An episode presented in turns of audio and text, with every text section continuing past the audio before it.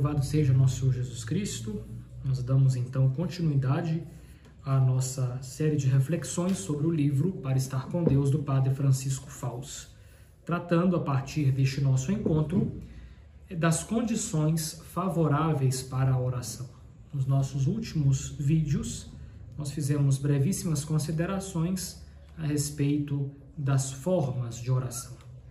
E a partir de hoje nós iremos tratar daquilo que em parte depende de nós, para que a nossa oração possa ser bem feita, possa ser frutífera e possa é, fazer com que ela se torne de fato um diálogo com Deus, não um monólogo, não simplesmente uma conversa onde eu falo e o outro escuta. Para que a oração possa é, de fato ser uma oração tal qual a igreja entende, uma das, uma das condições primeiras que eu tenho que ter em conta é, diz respeito ao recolhimento.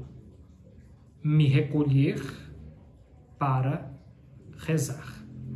Padre Francisco Faus começa esse capítulo, capítulo 4 do seu livro, é, usando a imagem comparativa de uma planta. A semente lançada à terra só cresce e só se transforma em planta quando existe um clima propício. Cada planta, cada leguminosa, elas crescem em um clima propício à, à sua qualidade, né? à sua, à sua raça, digamos assim. É, se eu plantar um cacto em um país frio, não vai crescer. Assim é a oração na minha alma. Se eu planto a oração em um clima que não é propício, não vai crescer, não vai frutificar, não vai para frente. Portanto, para rezar tenho que ter recolhimento. Recolhimento exterior, que é importante, mas também recolhimento interior, que é mais importante ainda. O recolhimento exterior é simplesmente colocar minha oração em um lugar onde não há barulho, onde não tem telefone tocando, onde não tem pessoas é, é, me perguntando coisas diversas, me interrompendo o tempo todo, onde não tem rádio ligado, onde não tem televisão ligada, onde não existem coisas que me atrapalhem, porque tudo isso pode tirar a minha concentração né, na oração. Mas aqueles que estão nos ouvindo podem se perguntar: mas e as pessoas que têm o hábito de rezar o terço no ônibus? É, de ler a Bíblia enquanto aguardam é, ser atendidas em um consultório e por aí vai. Essas pessoas estão fazendo oração em um lugar, em um clima que não é propício ao recolhimento exterior.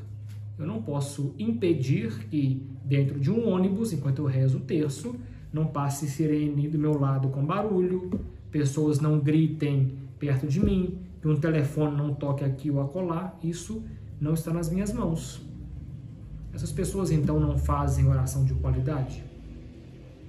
Essas pessoas, para fazerem oração de qualidade nesses ambientes que não são propícios ao recolhimento exterior, elas devem fazer o chamado recolhimento interior, que é muito mais difícil do que o recolhimento exterior.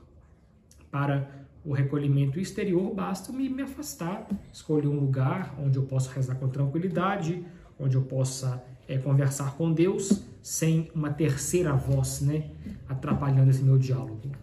Isso aqui não é tão difícil assim. Aqueles que moram aí nas áreas mais rurais, com facilidade conseguem é, esse clima de oração, nesse lugar onde ter um clima de oração propício ao recolhimento. Como então pensarmos nesse recolhimento interior? O que significa isso? Recolhimento interior.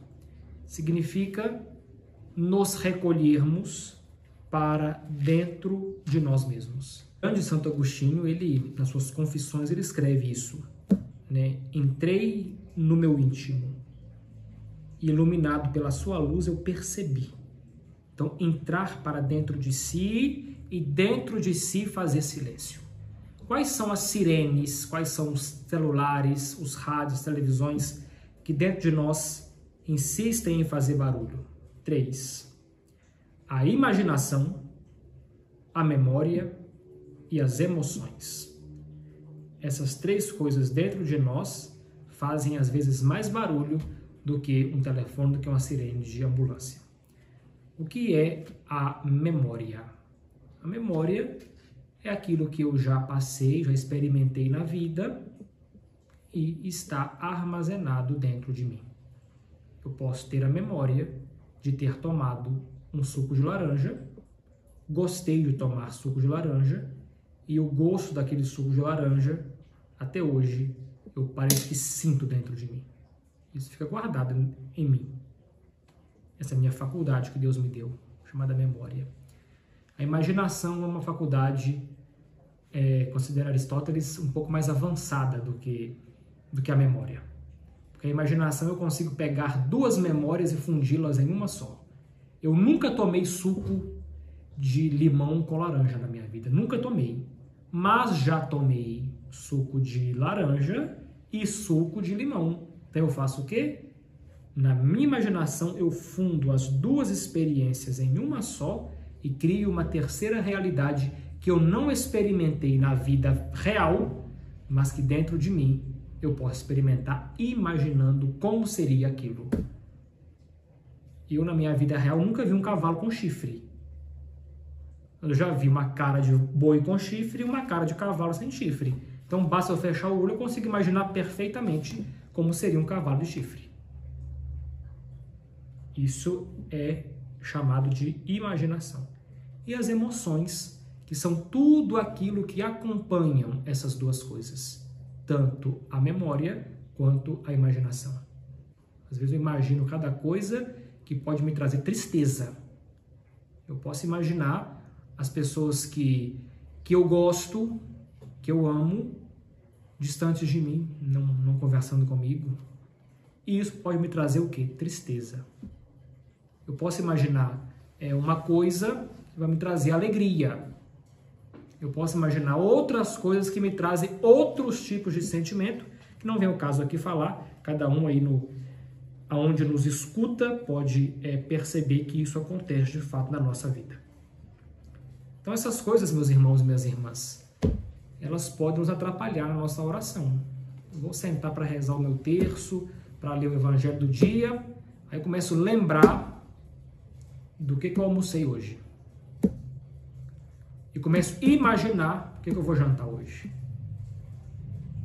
Aí vem a emoção, a comida foi boa, a comida foi ruim. Isso tudo me desconcentra. Quando eu não uso a memória e a imaginação para coisas pecaminosas. Aí é pior do que imaginar coisas diversas. Porque além de tirar a minha concentração da oração, ainda me leva para o caminho do pecado. Lembremos que quando nós confessamos os pecados no ato penitencial da missa, nós nos acusamos dos pecados feitos, as obras, os pecados falados, as palavras, e dos pecados de pensamento. Pensamentos, palavras, atos e as opções. Então, essas coisas desordenadas na imaginação e na memória também constituem matéria de pecado. E isso me afasta de Deus, quanto mais atrapalha a minha vida de oração. Então, se eu quero rezar bem, eu tenho que me recolher dentro de mim mesmo e controlar essas três coisas dentro de mim. Padre, como eu controlo a minha memória? Como eu controlo a minha imaginação? Como eu controlo as minhas emoções. Não é um caminho fácil, não é fácil. Porém, se nós é, estamos é, nessa empreitada de querermos ter uma vida de oração mais séria, mais disciplinada, mais ancorada em Deus, eu tenho que me esforçar ao máximo. Aqui o padre Francisco Fausto escreve: Perceba que a imaginação e a memória se agitam com imagens e pensamentos inúteis ou nocivos. Não se largue ao embalo deles. Procure reagir. Então, logo nós percebemos que a nossa imaginação e nossa memória está agitada aí com pensamentos, com imagens inúteis, não me leva a nada, ficar imaginando um cavalo de chifre, ou nocivo, ou seja, coisas pecaminosas. Nós não podemos entrar nessa onda. Temos que fazer o quê? Na hora, um ato de vontade diante de Deus. Tenho que parar de pensar nisso. Não quero pensar nisso. Quero pensar em outra coisa. Rezar e pedir a ajuda de Deus, de Nossa Senhora e também do nosso anjo da guarda. E continuar a luta, porque os pensamentos vão insistir em atrapalhar a nossa oração. Então, aqueles que se recolhem devem sempre se recolher internamente em primeiro lugar.